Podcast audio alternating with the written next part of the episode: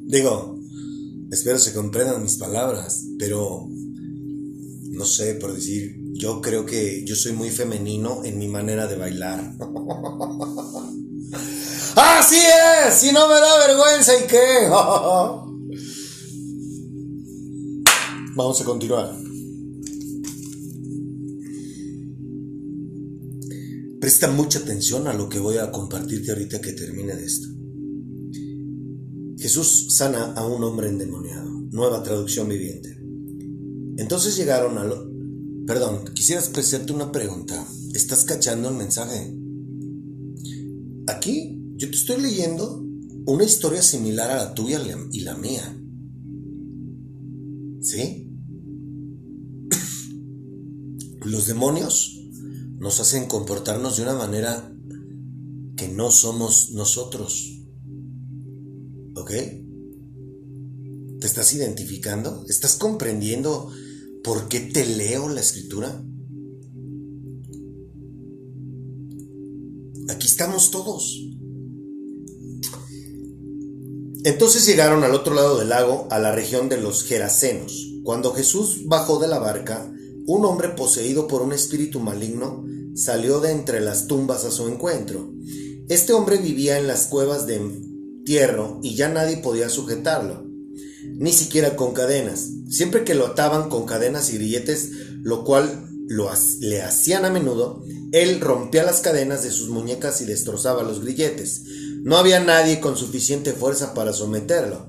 Día y noche vagaba entre las cuevas donde enterraban a los muertos y por las colinas, aullando y cortándose con piedras afiladas. Tú a lo mejor no te cortas con piedras afiladas, pero sí te intoxicas tu cuerpo, si andas en la putería, si andas criticando a todo mundo, si andas de chismosa todo el tiempo. ¿Cachas? Si andas juzgando a todo mundo todo el tiempo. Son cadenas. Son cadenas que traes en ti. Cuando Jesús todavía estaba a cierta distancia, el hombre lo vio, corrió a su encuentro y se inclinó delante de él. Dando un alarido gritó, ¿por qué te entrometes conmigo, Jesús, Hijo del Dios Altísimo? En el nombre de Dios te suplico que no me tortures, pues Jesús ya le había dicho al espíritu, sal de este hombre, espíritu maligno. Entonces Jesús le preguntó, ¿cómo te llamas? Y él le contestó, me llamo Legión, porque somos muchos los que estamos dentro de este hombre. Fíjate, una cosa bien interesante, ¿eh? Los demonios, ya te he dicho, que son genios. Eso significa daemon.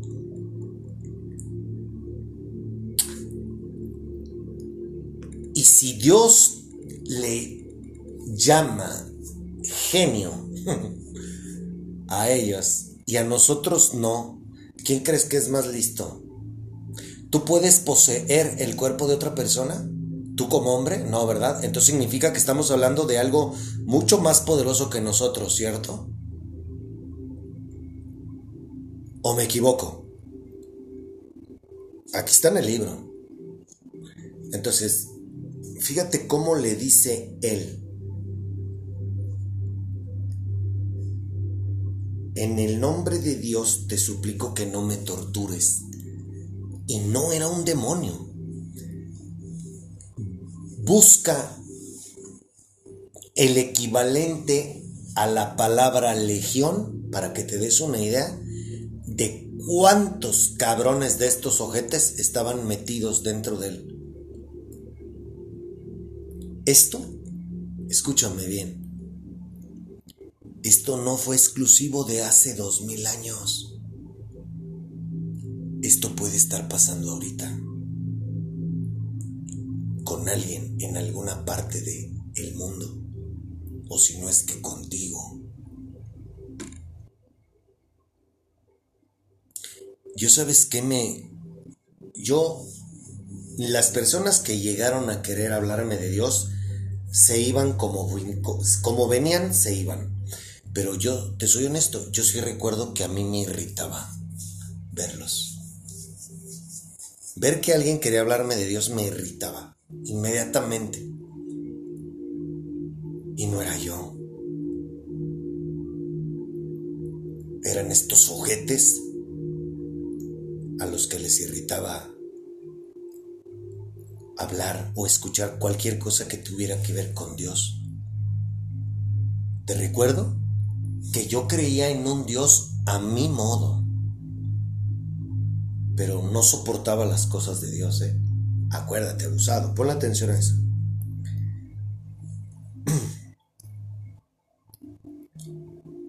Entonces los espíritus malignos le suplicaron una y otra vez que no los enviara a un lugar lejano. Sucedió que había una gran manada de cerdos alimentándose en una ladera cercana. Envíanos a esos cerdos, suplicaron los espíritus, déjanos entrar en ellos. Entonces Jesús les dio permiso los espíritus malignos salieron del hombre y entraron en los cerdos, y toda la manada de unos dos mil cerdos se lanzó al lago por el precipicio y se ahogó en el agua. Los hombres que cuidaban los cerdos huyeron a la ciudad cercana y sus alrededores difundiendo la noticia mientras corrían. Fíjate bien, ¿eh? Se llamaban Legión, ¿cierto? Y, y ellos mismos dicen, somos muchos. Entonces, si la Biblia dice que eran dos mil cerdos, y todos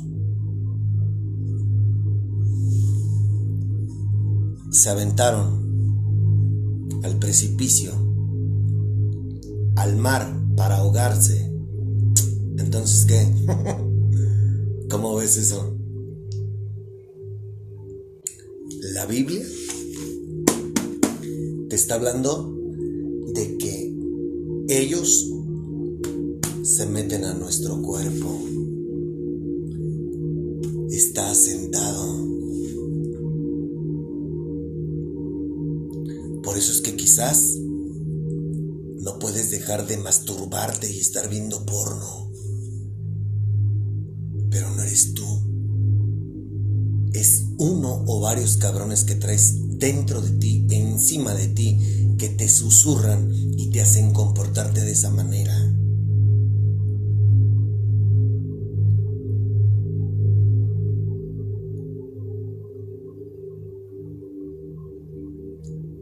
Por eso eres tan lujurioso, lujuriosa.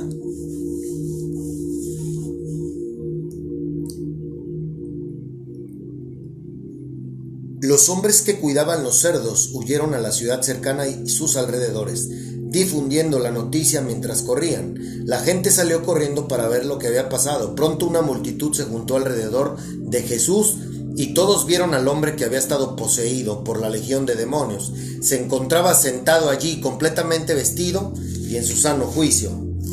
Y todos tuvieron miedo. Entonces los que habían visto lo sucedido les contaron a los otros los que, lo que había ocurrido con el hombre poseído por los demonios y con los cerdos y la multitud comenzó a rogarle a Jesús que se fuera y los dejara en paz. Mientras Jesús entraba en la barca, el hombre que había estado poseído por los demonios le suplicaba que le permitiera acompañarlo, pero Jesús le dijo que no. Ve a tu casa y a tu familia y diles todo lo que el Señor ha hecho por ti y lo misericordioso que ha sido contigo. Así que el hombre salió a visitar las diez ciudades de esa región y comenzó a proclamar las grandes cosas que Jesús había hecho por él y todos quedaban asombrados de lo que él les decía.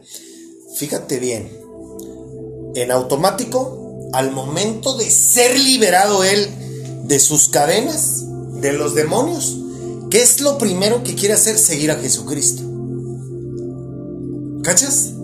Por eso es que yo, después, el del 29-7-20 para acá, lo amo.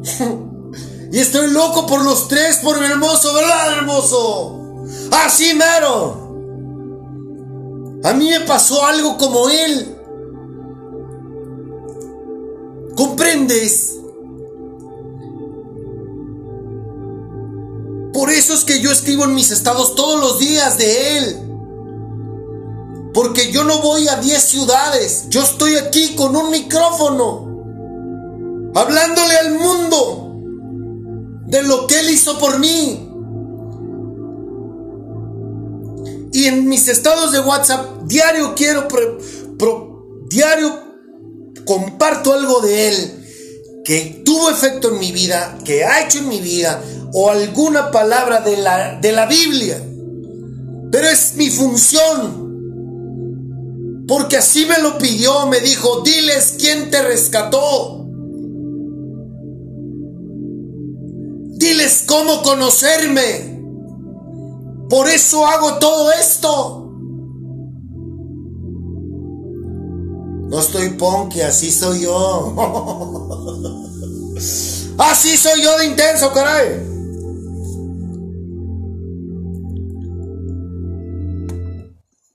Ahora fíjate bien. Ahora vamos con otro para que te vayas de nalgas. Este está perrísimo. no, no mames, este. No, ponle atención a esto. Jesús sana en respuesta a la fe. Jesús entró de nuevo a la barca y regresó al otro lado del lago, donde una gran multitud se juntó alrededor de él en la orilla. Entonces llegó uno de los líderes de la sinagoga local llamado Jairo. Cuando vio Jesús, a Jesús, cayó a sus pies y le rogó con fervor, con fervor. Mi hijita se está muriendo, dijo. Por favor, ven y pon tus manos sobre ella para que se sane y viva. Jesús fue con él, y toda la gente lo siguió, apretujada a su alrededor. Una mujer de la multitud hacía 12 años que sufría una hemorragia continua. Había sufrido mucho con varios médicos y a lo largo de los años había gastado todo lo que tenía para poderles para poder pagarles, pero nunca mejoró. De hecho se puso peor. Ella había oído de Jesús, así que se le acercó por detrás entre la multitud y tocó su túnica, pues pensó, si tan solo tocara su túnica, quedaré sana. Al instante la hemorragia se detuvo y ella pudo sentir en su cuerpo que había sido sanada de su terrible condición. Jesús se dio cuenta de inmediato de que había salido poder sanador de él. Así que se dio vuelta y preguntó a la multitud, ¿quién tocó mi túnica? Chingate esa, ¿eh? Sus discípulos le dijeron, mira a la multitud que te apretuja. ¿Te imaginas eso? O sea, ¿te imaginas tú que sepas que hay un hombre que te sana, que, que, que hace muchas, muchas manifestaciones de poder? ¿Tú crees que no te le vas a querer acercar? Imagínate la cantidad de gente que lo rodeaba. Sus discípulos le dijeron, mira la multitud que te apretuja por todos lados. ¿Cómo puedes preguntar quién me tocó? Sin embargo, él siguió mirando a su alrededor para ver quién lo había hecho. Entonces, la mujer asustada y temblando al darse cuenta de que de lo que le había pasado, se le acercó y se arrodilló delante de él y le confesó lo que había hecho. Y él le dijo, hija, tu fe te ha sanado, ve en paz, se acabó tu sufrimiento.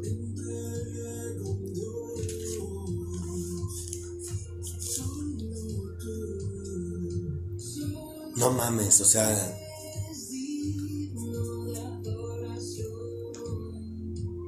Esto es para mí algo extraordinario.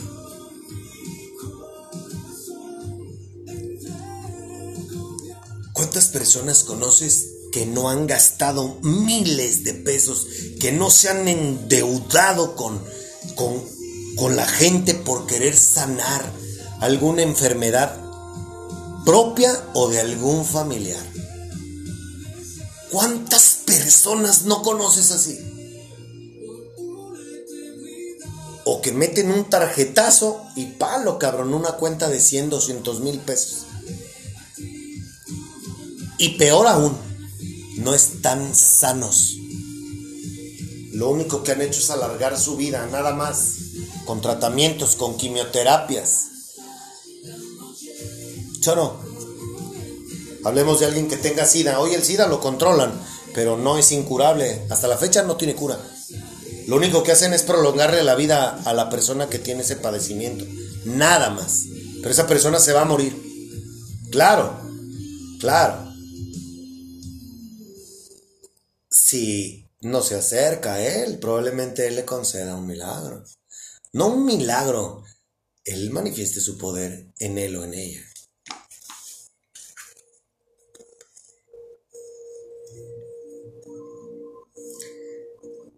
Pasando otra vez Jesús en una barca a la otra orilla, se reunió alrededor de él una gran multitud, y él estaba junto al mar.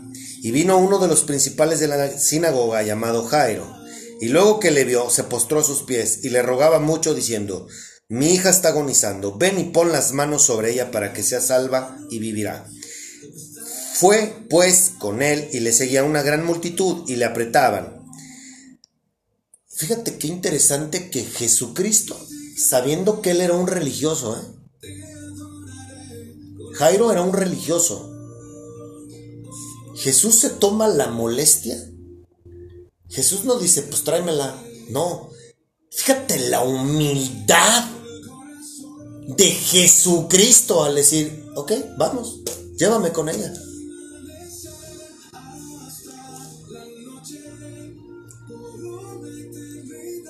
Fue pues con él y le seguía una gran multitud y le apretaban.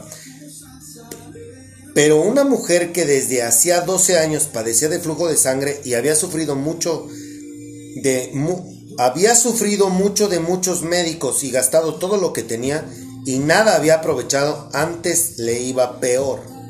Cuando oyó hablar de Jesús, vino por detrás entre la multitud y, tocó su manto, porque decía, si tocare tan solamente su manto seré salva. Y enseguida la fuente de su sangre se secó y sintió en el cuerpo que estaba sana de aquel azote. Luego Jesús, conociendo en sí mismo el poder que había salido de él, volviéndose a la multitud, dijo, ¿quién ha tocado mis vestidos? Si sus discípulos le dijeron, ¿ves que la multitud te aprieta y dices, ¿quién me ha tocado? Pero él miraba alrededor para ver quién había hecho esto. Entonces la mujer, temiendo y temblando, sabiendo lo que en ella había sido hecho, vino y se postró delante de él y le dijo toda la verdad. Y él le dijo, hija, tu fe te ha hecho salva. Ven paz y queda sana de tu azote.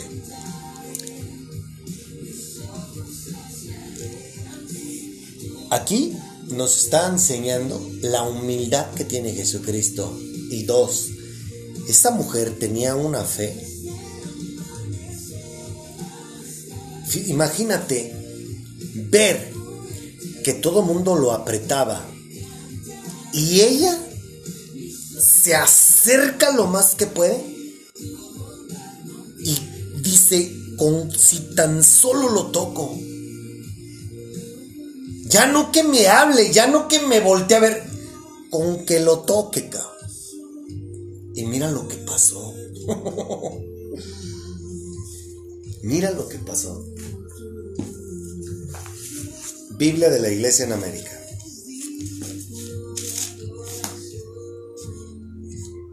Cuando Jesús regresó de nuevo en la barca a la otra orilla se reunió mucha gente a su alrededor, mientras él permanecía junto al mar. En esto se acercó un jefe de la sinagoga llamado Jairo y apenas lo vio cayó a sus pies suplicándole con insistencia, mi hijita se está muriendo, ven a imponerle las manos para que sane y viva. Jesús fue con él y como lo seguía tanta gente lo apretujaban por todos lados. Había una mujer que padecía derrames de sangre desde hacía 12 años, que había sufrido mucho con numerosos médicos y gastado todos sus bienes sin obtener ninguna mejoría. Al contrario, empeoraba más. Cuando oyó hablar de Jesús, se abrió paso entre la gente y tocó por detrás su manto, porque pensaba, si al menos toco su manto me sanaré. De inmediato dejó de sangrar y notó que su cuerpo había sido sanado de su mal. Jesús al darse cuenta de la fuerza que había salido de él, se volvió a la gente preguntando, ¿quién tocó mi manto? Sus discípulos le dijeron, ¿ves que la gente te apretuja y tú preguntas quién me tocó? Jesús, sin embargo, seguía observando a su alrededor para descubrir quién había sido. Entonces la mujer, asustada y temblorosa, porque sabía lo que había sucedido, se acercó a Jesús, se arrojó a sus pies y le contó toda la verdad. Jesús le dijo, hija, tu fe te ha sanado, vete en paz y queda curada de tu enfermedad. Ella, inmediatamente, con todo y el miedo que experimentaba, hizo a un lado todo lo que ella sentía y se postró delante de él.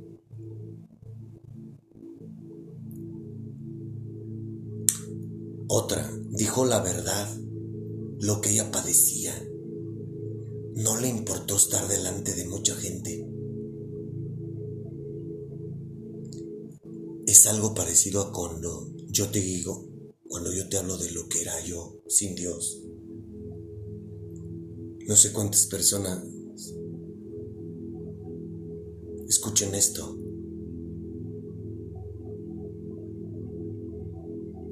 Pero no tengo por qué avergonzarme de decir de dónde me sacó Jesús. mi Padre, el Espíritu Santo.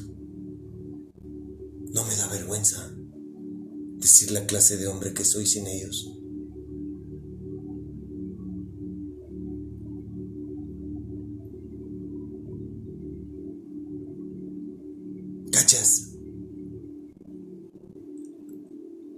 Son tantas cosas los que nos enseñan estas palabras.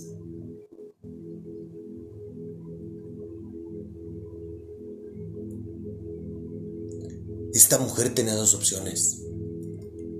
Verlo pasar y decir, no, pues, es imposible acercármele. O hacer lo que hizo.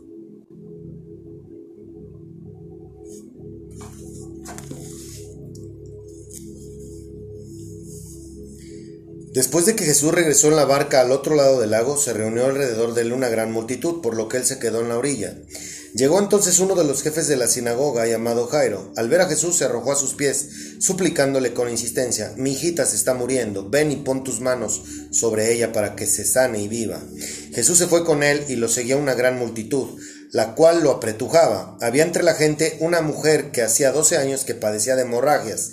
Había sufrido mucho a manos de varios médicos y se había gastado todo lo que tenía sin que le hubiera servido de nada, pues en vez de mejorar iba de mal en peor. Cuando oyó hablar de Jesús, se le acercó por detrás entre la gente y le tocó el manto. Pensaba, si logro tocar siquiera su ropa, quedaré sana. Al instante cesó su hemorragia y se dio cuenta de que su cuerpo había quedado libre de esa aflicción. Al momento también Jesús se dio cuenta de que, eh, de que había de que de él había salido poder, así que se volvió hacia la gente y preguntó, ¿quién me ha tocado la ropa? ¿Ves que te apretuja la gente? le contestaron sus discípulos, y aún así preguntas, ¿quién me ha tocado? Pero Jesús, ya me los imagino al Peer and Company, o sea, hello, ve la banda que hay. ¿Cómo te atreves a preguntar que quién te tocó si todo el mundo te está rodeando? No, no, no. Pero Jesús seguía mirando a su alrededor para ver quién lo había hecho. La mujer, sabiendo lo que había sucedido, se acercó temblando de miedo y arrojándose a sus pies, le confesó toda la verdad. Hija, tu fe te ha sanado, le dijo Jesús. Vete en paz y queda sana de tu aflicción. Fíjate bien. Pregunta, pregunta. ¿Por qué te imaginas que Jesús sintió que salió poder de él? siendo que habían tocado su ropa?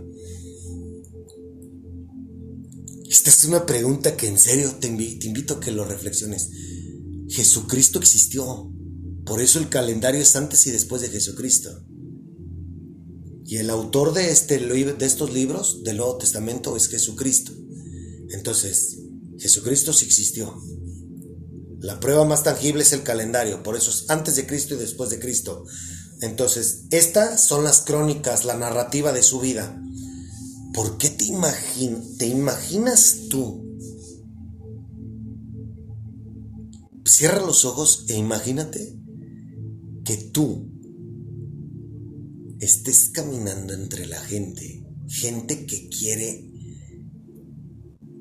que se te acerca porque quiere algo de ti, o simplemente porque te admiran y alguien que ni siquiera te toca, sino más bien toca tu chamarra. Y sientes que sale poder de ti. No mames. ¿Acaso será que mi amado hermano es una fuente de poder, de luz?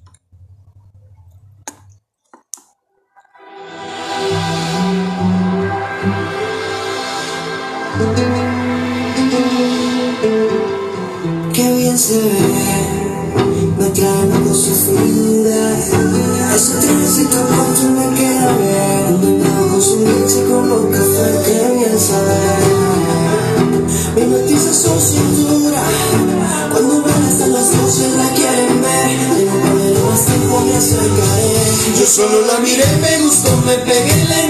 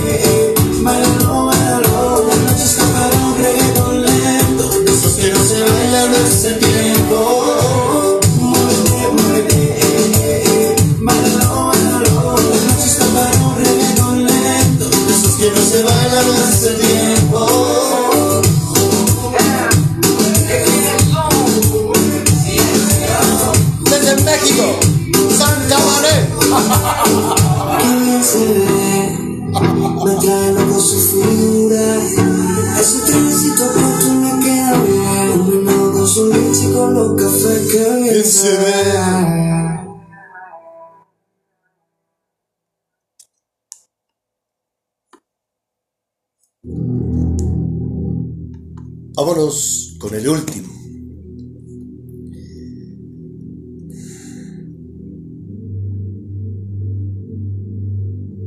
Todavía estaba hablando Jesús cuando llegaron. Nueva versión internacional. Todavía estaba hablando Jesús cuando llegaron unos hombres de la casa de Jairo, jefe de la sinagoga, para decirle, tu hija ha muerto.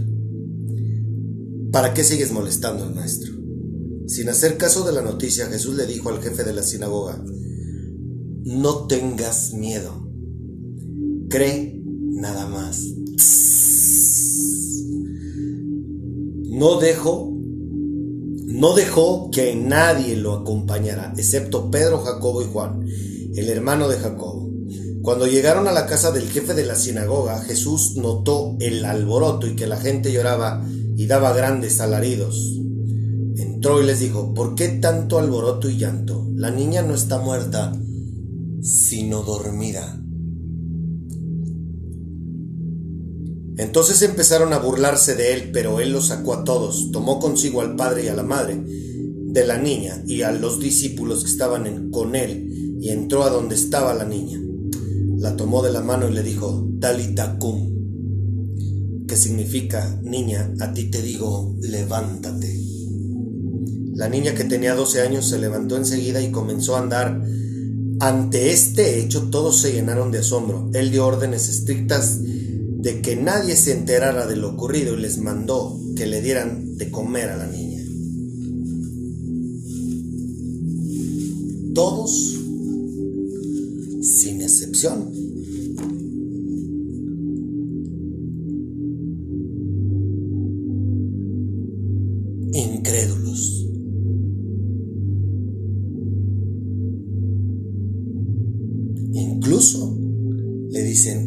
ya no lo molestes, ya tu hija se murió.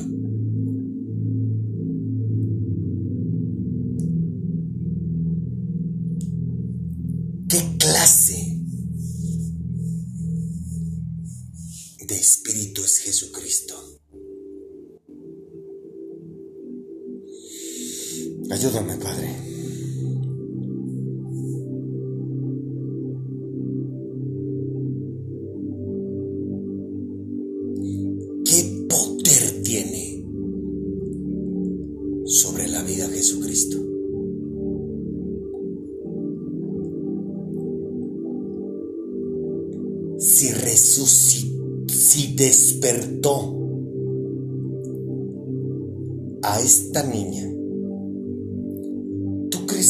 Puede hacer nada contra la infertilidad? ¿Contra el cáncer? ¿Contra el SIDA? Que son personas que están vivas y padecen de eso. ¿Eh? ¿Crees que no lo puede hacer o qué? Y te recuerdo sus palabras que vimos el miércoles. Las mismas obras que yo hago, incluso mayores, podrán hacerlas en mi nombre, porque yo estoy con el Padre. ¿Eh? Todavía Jesús, Biblia de la Iglesia en América. Todavía Jesús estaba hablando cuando llegaron de la casa del jefe de la sinagoga a informarle, tu hija ha muerto. ¿Para qué seguir molestando al maestro? Pero Jesús, sin hacer caso de lo que, de lo que decía, dijo al jefe de la sinagoga, no temas, tan solo cree. Fíjate cómo Jesús va en contra de todo lo que la gente está diciendo. ¿eh? Ojo, atención. ¿eh? Tú, el día que nazcas, tú tienes que comportarte como Jesús. Tú tienes que creer que todo es posible. Acuérdate que eres un discípulo de Jesucristo. No temas, tan solo cree. Y no dejó que nadie le acompañara sino Pedro, Santiago y Juan, el hermano de Santiago. Al llegar a la casa del jefe de la sinagoga y ver el alboroto de la gente que lloraba y gritaba sin parar, Jesús entró y les dijo, ¿por qué este alboroto y estos llantos? La niña no ha muerto, está dormida. Y se burlaban de él. Jesús hizo salir a todos y junto con el padre de la niña, la madre y los que le acompañaban, entró donde estaba la niña. Fíjate cómo Jesucristo no hizo caso a las burlas. Tú tampoco tienes que hacerle caso a la burla. ¿Comprendes? Luego la tomó de la mano y le ordenó, Talita cum, que significa muchacha te lo ordeno, levántate. Enseguida la muchacha que tenía 12 años se levantó y se puso a caminar. Ellos quedaron muy sorprendidos. Jesús les advirtió con insistencia que nadie lo supiera y les pidió que dieran de comer a la niña. Tal cual un doctor, mi amado hermano. Tal cual un doctor. Esto que estamos leyendo, esto ya es para, los, para el entendimiento y comprensión tuyo y mío, humanamente hablando, suena muy, muy, muy... mm, complejo, ¿no? ¿Sabes por qué? Porque nuestra mente, nuestra creencia, nuestra fe es muy limitada. Muy limitada. Por eso es que mi amado hermano nos dice, si tan solo tuvieras fe como un grano de mostaza, al que cree, todo le es posible, dice mi padre. Y Dios no es un mentiroso. Mientras, Reina Valera 1960, mientras él aún hablaba, vinieron de casa del principal de la sinagoga diciendo, tu hija ha muerto, ¿para qué molestas más al maestro? Pero Jesús, luego que oyó lo que se decía, dijo al principal de la sinagoga, no temas, cree solamente. Y no permitió que le siguiese nadie sino Pedro, Jacobo y Juan, hermano de Jacobo. Y vino a casa del principal de la sinagoga, y vio el alboroto y, lo, y a los que lloraban y lamentaban mucho. Y entrando les dijo, ¿por qué alborotáis y lloráis? La niña no está muerta, sino duerme. Y se burlaban de él. Mas él, echando fuera a todos, tomó al padre y a la madre de la niña y a los que estaban con él, y entró donde estaba la niña. Y tomando la mano de la niña, le dijo, Talitacum, Talitacumi, que traducido es niña, a ti te digo, levántate. Luego la niña se levantó y andaba, pues tenía doce años, y se espantaron grandemente. Pero él les mandó mucho que nadie lo supiese, y dijo que se le diese de comer.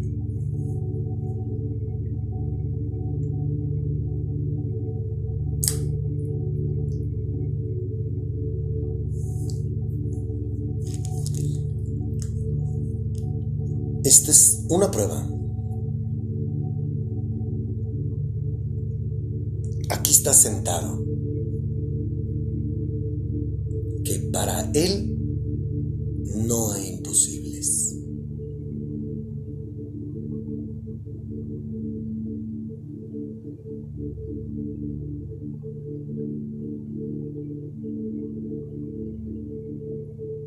Nada. Alguien que te puede regresar a la vida. ¿Tú crees que hay un imposible para él? Yo no lo creo.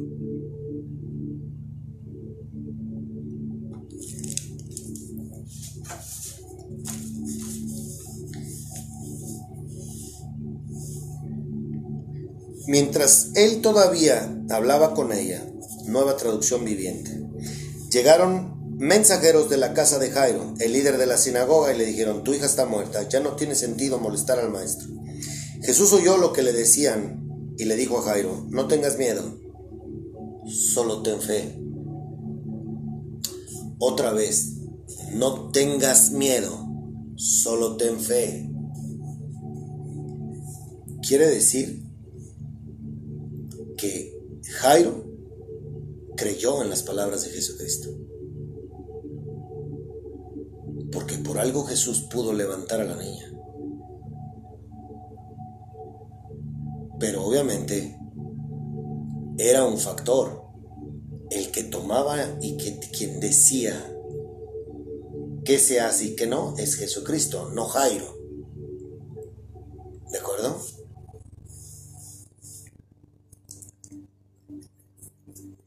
Jesús detuvo a la multitud y no dejó que nadie fuera con él, excepto Pedro, Santiago y Juan, el hermano de Santiago. Cuando llegaron a la casa del líder de la sinagoga, Jesús vio el alboroto y que, había y que había muchos llantos y lamentos. Entró y preguntó, ¿por qué tanto alboroto y llanto? La niña no está muerta, solo duerme. La gente se rió de él, pero él hizo que todos salieran y llevó al padre y a la madre de la muchacha y a sus tres discípulos a la habitación donde estaba la niña. La tomó de la mano y le dijo, Talitacum, que significa niña levántate. Entonces la niña que tenía 12 años enseguida se puso de pie y caminó. Los presentes quedaron conmovidos y totalmente asombrados. Jesús dio órdenes estrictas de que no le dijeran a nadie lo que había sucedido y entonces les dijo que le dieran de comer a la niña.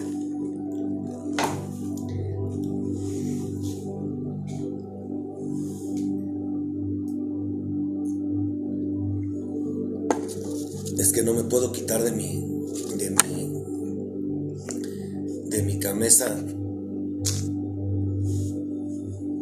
lo siguiente.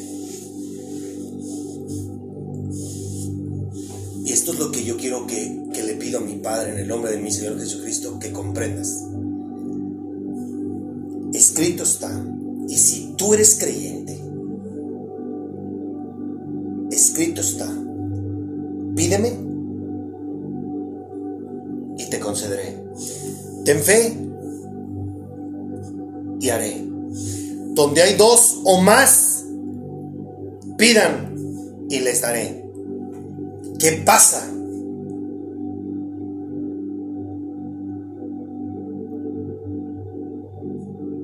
¿Acaso soy el único demente en el 5 de marzo a las 1.50 pm en Zapopan, Jalisco, México, del año 2023. ¿Acaso soy el único loco que cree que lo que dice ese libro puede hacerse verdad? Soy el único demente. ¿Por qué dirá Dios que en los últimos tiempos va a manifestar su poder y va a haber y se va a predicar el evangelio de él por todo el mundo? ¿Crees que va a ser nada más porque yo agarro un micrófono o una cámara? Claro que no. Dios va, a Dios va a manifestarse. Mi hermoso se va a manifestar. Yo soy una prueba fehaciente del poder de Dios en la vida de un depravado, pervertido, que quebrantó todos los mandamientos, de un hombre que estuvo a punto de perder la vida por sus adicciones. Yo soy.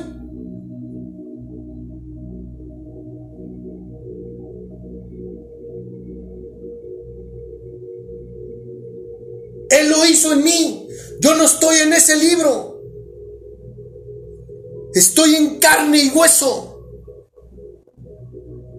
Soy real. Estoy vivo.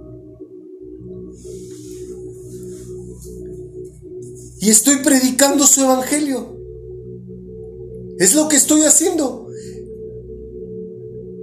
Y yo creo totalmente que alguien no sé en dónde. No sé si eres tú quien me está escuchando.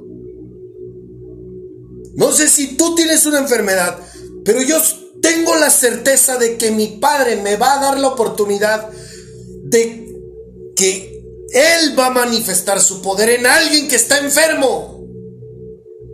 Porque esto no es exclusivo de hace dos mil años. Esto sigue siendo tangible y verdadero. Solo necesitamos fe como un grano de mostaza. Creer en Él, creer en Él, seguirlo a Él.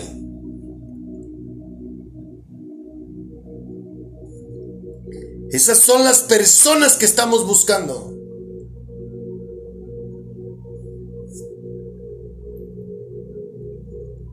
Y si tú tienes un pariente enfermo, si tú tienes una enfermedad, y es una enfermedad que te va a costar la vida, ¿qué estás esperando?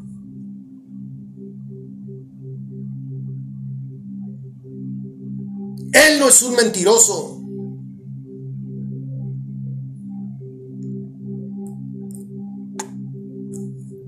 faltan más historias, pero por hoy es todo. ¡Así mero!